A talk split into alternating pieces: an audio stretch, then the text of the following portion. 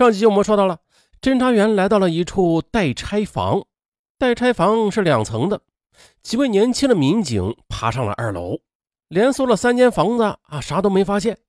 一直到了最后一间，哎，发现了，这间里边啊，墙上多了一个吊橱，这橱门是半开半闭的，旁边则斜靠着一个木头扶梯。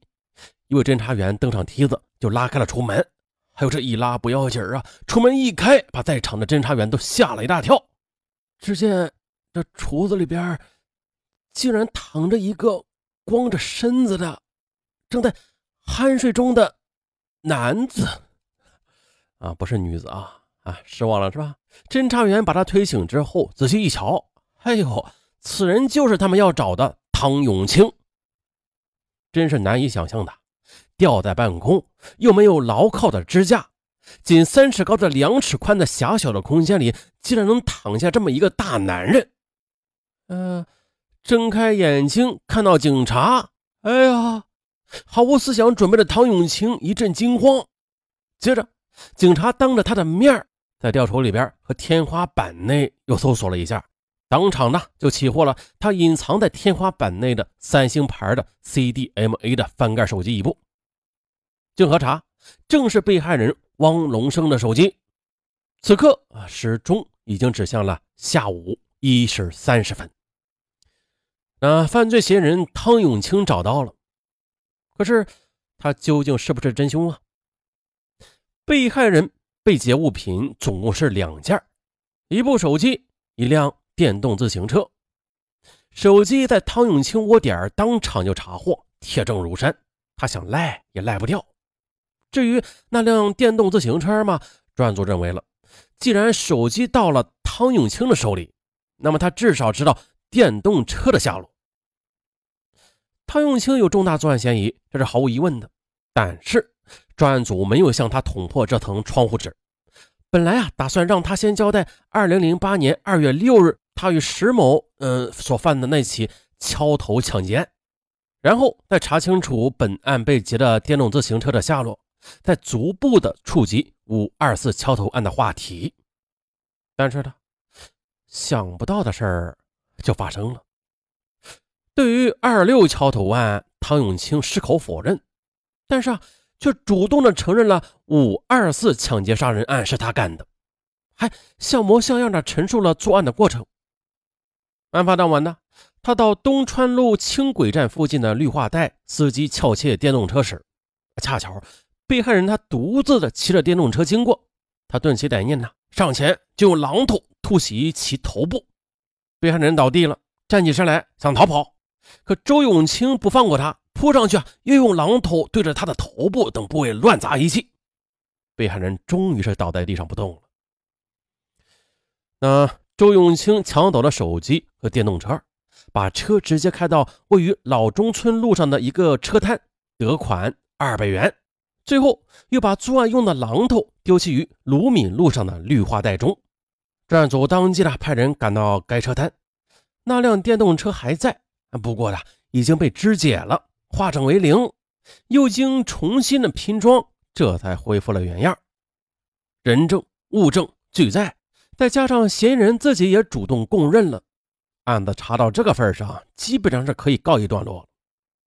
此时呢，距案发还不足三天。侦查员们都不由得松了一口气啊！一起杀人劫财大案就如此轻易的就破了，这不得不说是一个奇迹。但是善啃硬骨头的闵行刑警支队创造过很多奇迹，像这样的奇迹似乎从来就没有发生过。不过这个捷报没有马上发出去，因为呢，支队长张启英说再等等。第六感感觉告诉他呀，说。这此案破的有点蹊跷，他要求专案组再次的从细节上推敲再推敲，看看这犯罪嫌疑人提供的信息有没有漏洞。还果然的，新的疑点就出现了。专案组在进一步取证时，大大的扩展了调看街面监控录像的范围，从中发现了案发时即二十三时二十五分。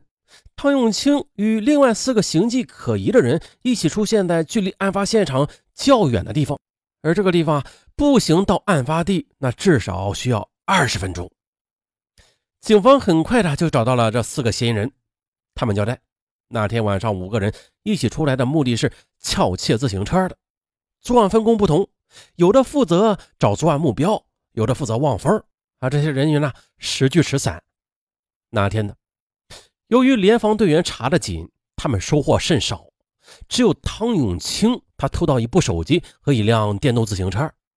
他卖车所得的二百元钱，当晚的就被大家一起消费掉了。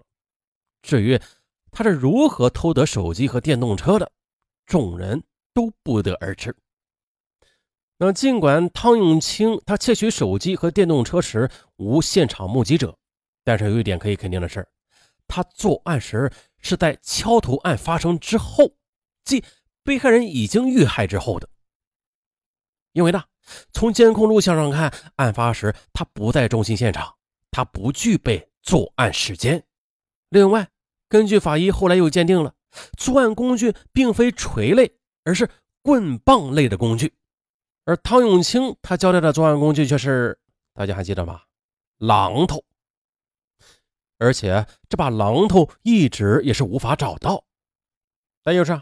根据现有的材料，只能说明汤永清是窃取了被害人的物品，不能证明他就是本案的凶手。当然，他窃取被害人物品的过程还有待调查。汤永清他既然不是本案的凶手，那么赃物又是如何到达他的手中的？他为什么要主动的交代敲头作案的过程？与他一起出来的四个同伙为什么没有看到他窃取手机和电动车？另外，敲头杀人抢劫的大案，他都敢供认。那二六抢劫案没有死人，他却不肯承认。他为什么要避轻而就重啊？这真是一个谜。不过解谜还需智谜人。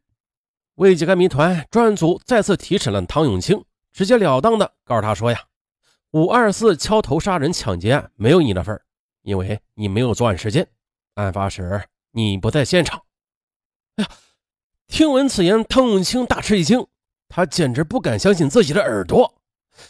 他瞪着疑惑的眼睛望着侦查员，啊，想探求其中的奥妙。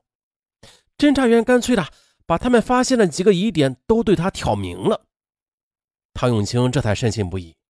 接着，侦查员对他小以厉害。啊！要他实话实说。汤永清他想不到，对他这样一个惯偷，政府都会如此的实事求是，啊，主动的为他辩冤。他深深的被感动到了。他本以为的啊，在他这睡觉的地方发现了赃物，他是跳进黄河也洗不清了。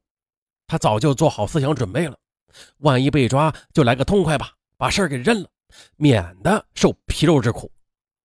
像现在这样的局面，完全是他所始料不及的。他万分的感激这侦查人员帮他查清由他自己一手造成的冤案，本来也已经做好了就死的准备，此刻又重新燃起了生的希望。于是呢，他竹筒倒豆子般的向侦查员吐露了实情。果然的，被害人其实并非他所杀，手机和电动车也是经过现场时顺手牵羊所得的。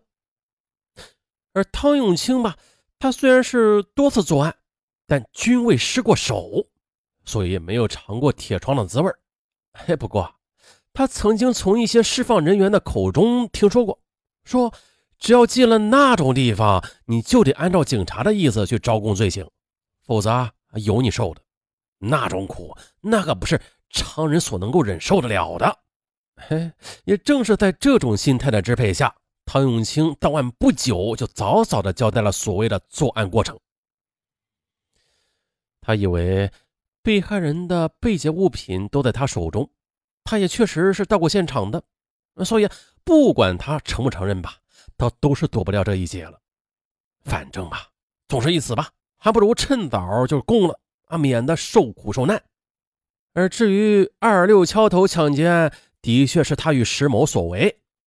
这次到案后的他之所以避轻就重，啊，他宁愿承认杀人抢劫案，也不肯承认伤人抢劫案，那完全是出于哥们义气，他想独自揽下此案，不牵连别人。接着，汤永清向办案人员详细的讲述了二十三日案发当天他的活动情况。那天呢，昼伏夜出的他在吊橱里睡了十多个小时呢，直到晚上九点方才起身。出门时候，他随身携带了一把老虎钳。在一家面馆吃了晚餐之后，就与丁某四个人在游戏机房里尽情的玩乐，玩到至午夜时分。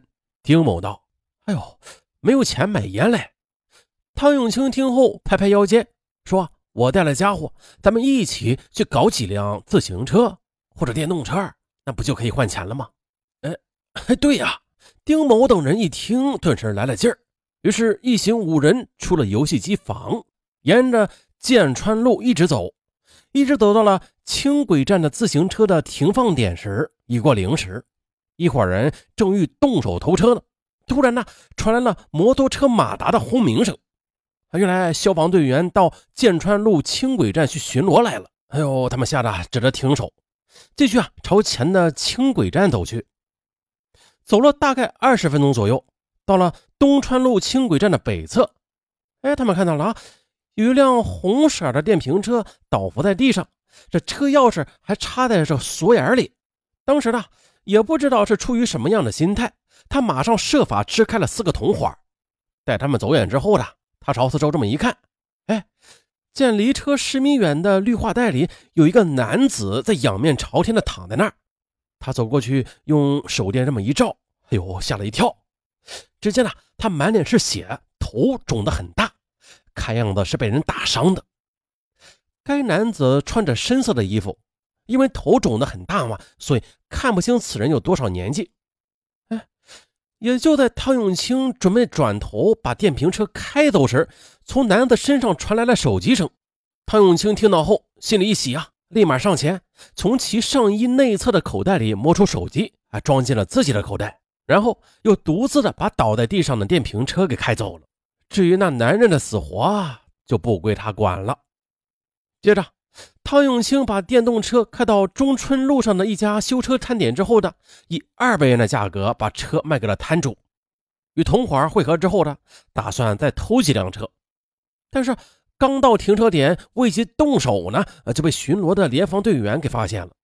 问他们是干什么的，他们几个人呢，就谎称是多喝了点酒。想叫辆出租车去安宁路吃鸡公煲，哎，给蒙混过关了。那几次想动手都遇上了联防队，这伙人也就失去了偷车的兴致，于是干脆一起去吃喝玩乐到天明。天亮了，在回那个免费的暂住点的路上，唐永清他正在为自己昨晚不费吹灰之力盗得电瓶车和手机而暗自庆幸的时候，哎。从老乡那儿却传来轻轨东川路站的附近发生了杀人大案的消息。唐永清知道，哎呀，那满脸是血的人已经死了，他不由得惊恐万分，觉得自己如果被警方逮住了，那他就是有一百张嘴，那也说不清了呀。啊，不过他又安慰着自己，警察是不可能找到他的。于是啊，就怀着这种。复杂而惶恐的心情，他躲进了吊橱，昏昏沉沉的就睡过去了。可没想到，还没等醒过来呢，警察已经出现在他的面前了。啊，这来由咱们都了解了差不多了。可是这真凶他到底是谁呀？咱们下期再揭谜底。